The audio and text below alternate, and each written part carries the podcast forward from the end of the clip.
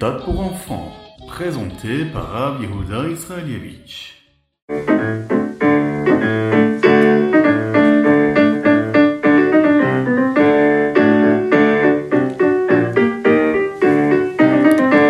Bonjour à tous, infiniment heureux de vous retrouver pour partager avec vous le Ritatu du jour. Aujourd'hui, nous sommes le Yom Hamishi, le cinquième jour de la semaine de la parashat Behahalotra en Chutzlaretz, en dehors d'Eretz Israël. Nous sommes le Yutet Sivan et Tafshin Pegimel, le 19 du mois de Sivan et Tafshin Pegimel, Shnata, quelle année du rassemblement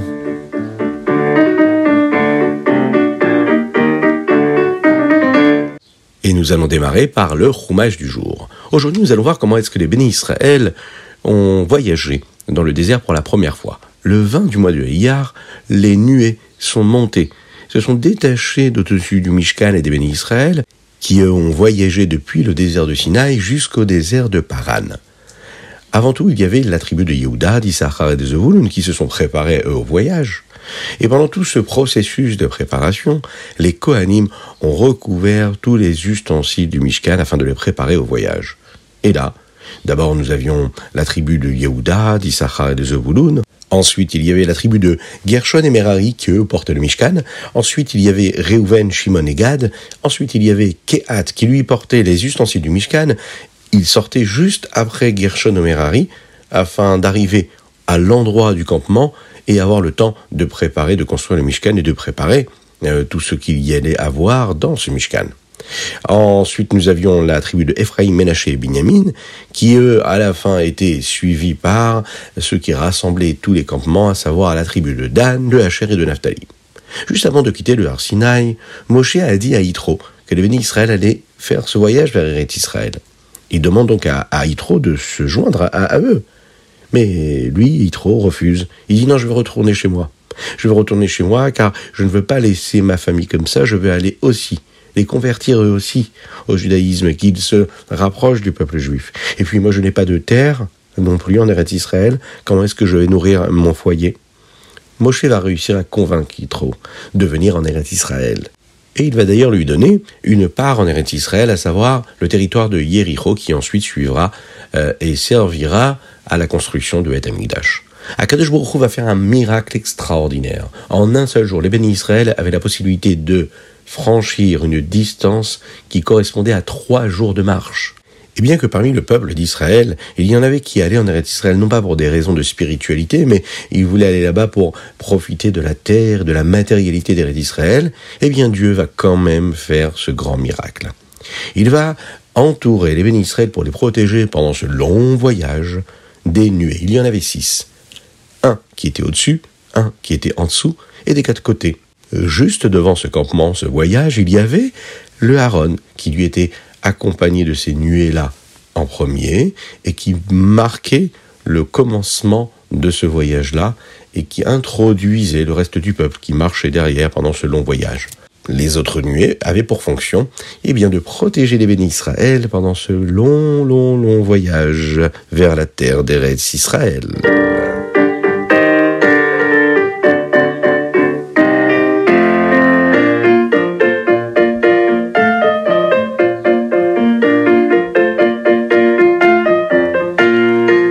Nous amène au Teilim du jour aujourd'hui. Nous sommes le 19 du mois de Sivan. Et les chapitres que nous lisons, c'est le Tzadik jusqu'au Tzadik Vav. Ces chapitres-là de notre Teilim euh, quotidien nous parlent de la venue de Mashiach que nous espérons très rapidement. Les chapitres Tzadik et Tzadik Vav a pour sujet la venue de Mashiach. Comment est-ce que chacun avec son prochain, on se racontera la grandeur de Dieu et les miracles du Dieu. Comment on pourra remercier et chanter les miracles d'Hachem? Dans le troisième verset du chapitre Tzadik et, il est dit comme ça, qui El Gadol Hashem ou Meler Gadol al Kol Elohim. On remercie Akadosh Baruch qui soit un grand roi.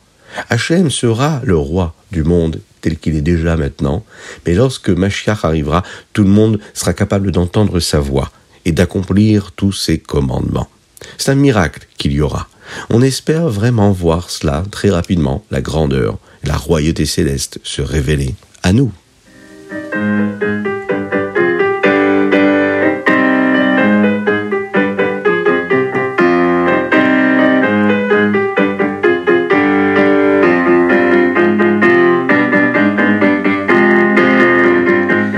Passons au Tania du jour. Aujourd'hui, nous sommes dans le Shahara Ichudve Emuna, Perek Zain, septième chapitre, le Yutet Sivan Shanapjuta. Le Admorazaken, vous savez qu'il nous parle ici d'un sujet très important, ce que nous appelons la Ichuda Ilaha et la Ichuda Tata. Vous allez me dire, mais qu'est-ce que cela veut dire? L'union suprême et l'union inférieure. Le fils du rabbi Shlon Zalman, le Admor disait qu'il voulait que les chassidim se rencontrent l'un et l'autre, et que quand ils se rencontrent, ils puissent parler et échanger des sujets aussi élevés que sont l'union suprême et supérieure et l'union inférieure. C'est ce que nous allons aborder aujourd'hui, vous allez voir, c'est très simple de comprendre ce qui pourrait paraître très compliqué. D'abord, nous avons déjà dit qu'Akadosh Baruch avait envie de nous montrer sa bonté. C'est pour cette raison qu'il crée le monde, afin de nous donner l'occasion et la possibilité de garder la Torah et les mitzvot, et de se rapprocher de lui. C'est la bonté de Dieu qui lui est appelée Yud Vavke, Avaya, le Créateur. Mais euh, ce chesed-là, la véritable bonté, c'est qu'il a été capable de se cacher à travers le nom de Elohim. Pourquoi est-ce qu'il avait besoin de se cacher? Eh bien parce que le monde, si Dieu ne se serait pas caché, aurait ressenti la présence de Dieu. Et s'il avait ressenti la présence de Dieu, eh bien, nous serions comme les anges. Et les anges ne peuvent pas accomplir les mitzvot. Si l'homme était comme un ange et qu'il était conscient et en pleine conscience de la présence de Dieu partout tout le temps, il serait complètement figé, il ne pourrait pas avancer, il ne pourrait pas accomplir les mitzvot. Bah, oh, et la question qu'on pourrait se poser, c'est et pourquoi est-ce que nous ne serions pas des anges? Pourquoi est-ce que c'est si important de se comporter, de vivre comme un homme?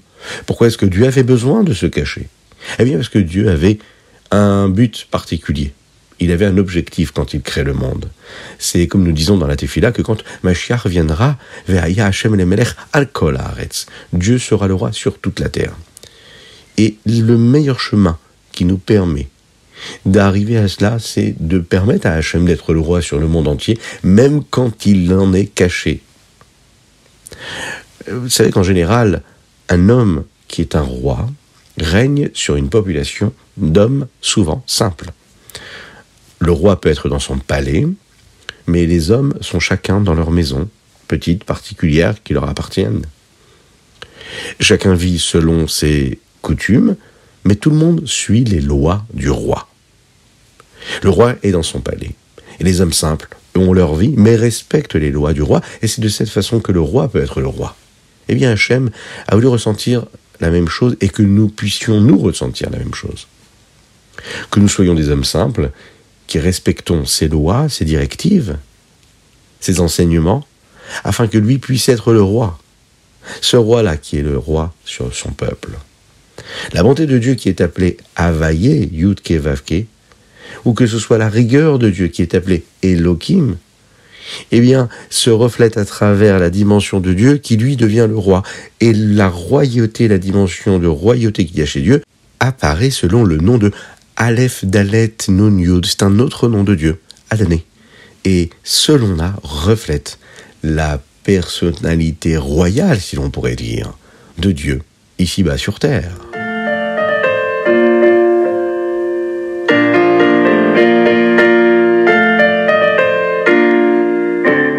Le Hayom Yom aujourd'hui. Vous savez que le Rabbi Marash, quand il avait 18 ans, son père, le Tzemar Tzedek, a commencé à étudier avec lui un cours supplémentaire, supplémentaire à ce qu'ils étudiaient déjà avant. Ils ont commencé à étudier deux heures et demie tous les jours de la chassidoute ensemble. En hiver, c'était de 10h à minuit, le soir, et en été, c'était tôt le matin, lorsque le matin se levait, à 4 heures du matin. Pendant deux années, ils ont étudié la Kabbalah avec des explications de Chassidut.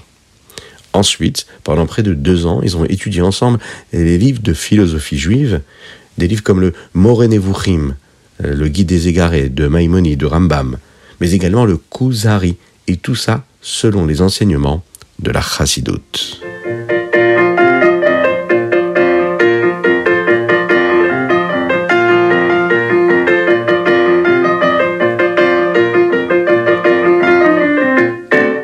Et nous passons au Rambam Maïmonide d'aujourd'hui. Nous sommes dans les Ilchot Shabbat. Et nous apprenons le chapitre 30 des Ilchot Shabbat. Et ensuite, nous allons passer au Ilchot de Hérouvin. Premier et deuxième chapitre. Dans le Pérec Lamed, nous apprenons comment est-ce qu'il faut respecter, honorer et euh, prendre vraiment du plaisir le jour de Shabbat. Une des choses que nous devons faire, le Rambam nous dit, c'est d'aider aux préparatifs de Shabbat. D'ailleurs, les grandes sadikim, à l'époque par exemple du Talmud, avaient l'habitude d'aider à la maison.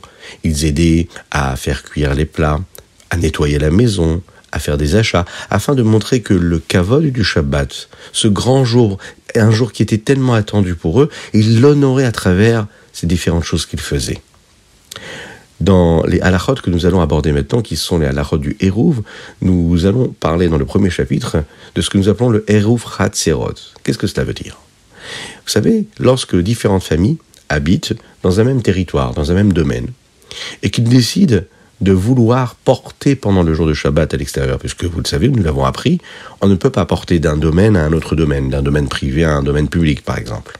Maintenant, lorsque l'on est dans un domaine où il y a différentes familles qui sont dans le même territoire, dans le même domaine, ils peuvent s'associer l'un à l'autre et décider de vivre cette association-là comme un territoire commun et qui leur permettrait à tous, selon des lois bien définies, de considérer cet endroit-là comme un endroit commun dans lequel ils pourraient eux-mêmes porter, transporter, bouger des objets.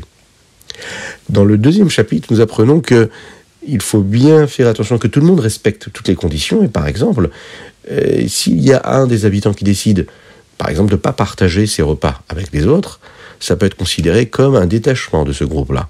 Et peut-être que là, il y aurait un problème dans ce héros. Donc, il faut être très vigilant sur toutes ces conditions.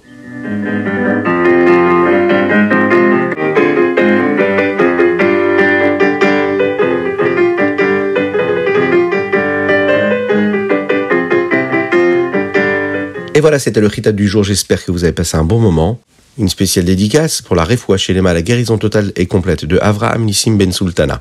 Mais aussi aujourd'hui, attention, sonnez les trompettes, levez-vous. Vous allez souhaiter un très très grand Mazal Tov à notre ami Eliaou Benichou, qui lui habite Yerushalayim en Terre Sainte, et qui nous écoute, et qui partage avec ses frères et sœurs le chitat lorsqu'il va à l'école. Voilà ce que son papa nous a dit. Donc on lui fait un grand coucou, on lui dit un grand Mazal Tov. De là où vous êtes, je suis sûr que vous pensez à notre petit Eliaou qui célèbre son anniversaire.